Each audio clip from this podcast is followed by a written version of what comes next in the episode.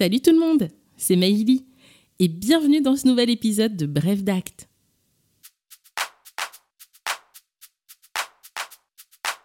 Vous êtes sans doute autant adepte de shopping et de resto que moi. Mais saviez-vous que lorsque vous mettez les pieds dans un magasin ou dans un resto, vous entrez incontestablement dans un fonds de commerce?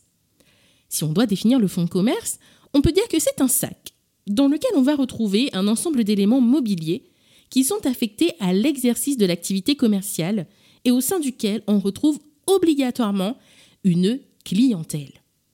On parle bien d'éléments mobiliers. Et je vous assure, ce ne sont pas que des portants ou des chaises. Et ce ne sont certainement pas des immeubles. Pour savoir ce que contient un fonds de commerce, accrochez-vous, c'est parti.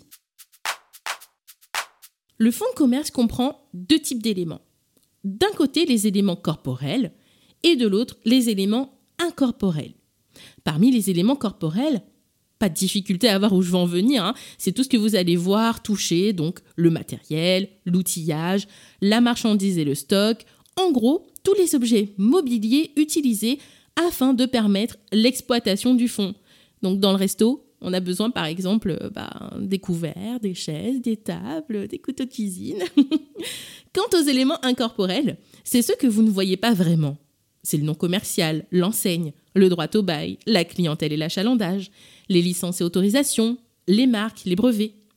L'élément incontestable du fonds de commerce reste la clientèle. Il n'y a pas de fonds de commerce sans clientèle. Et si elle disparaît, bah, le fonds n'y survit pas. Bah oui, pas de clients, pas de magasin. Allez hop, on met la clé sous la porte. Surtout la clientèle, elle doit être personnelle et indépendante. Les clients viennent pour vous, parce que c'est vous, il a été jugé par exemple que si la buvette du coin n'est ouverte que les jours de match, sa clientèle est dépendante. Elle dépend du match. Pas de supporters, pas de clients. De même, si la boutique est dans un centre commercial, la clientèle n'est pas vraiment personnelle. C'est bien souvent en premier lieu la clientèle du centre commercial, pas du magasin. En tout état de cause, ce que ne comprend pas le fonds de commerce, ce sont essentiellement les immeubles ainsi que les dettes et. Concernant les immeubles, soit le fonds de commerce est exploité dans l'immeuble qui appartient à quelqu'un d'autre. Et à ce moment, on va avoir recours à un bail commercial pour exploiter le fonds de commerce dans le local. Soit le propriétaire de l'immeuble est également l'exploitant du fonds de commerce. Bon, alors là, pas de difficulté. J'exploite chez moi. Mais alors, pas de droit au bail dans le fonds.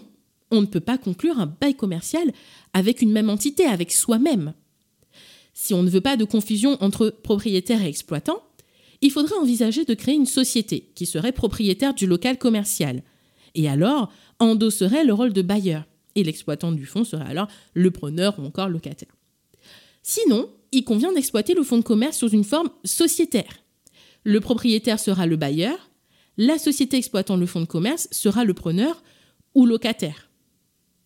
Concernant les dettes et contrats, par principe, ils ne sont pas inclus dans le fonds de commerce, bien que par exception, les contrats de travail, droit au bail et contrats d'assurance sont automatiquement transmis avec le fonds de commerce en cas de vente. En effet, les dettes et contrats sont des éléments personnels au souscripteur et peuvent ne pas être repris par l'acquéreur. Votre acquéreur souhaite sans doute négocier un meilleur contrat d'assurance.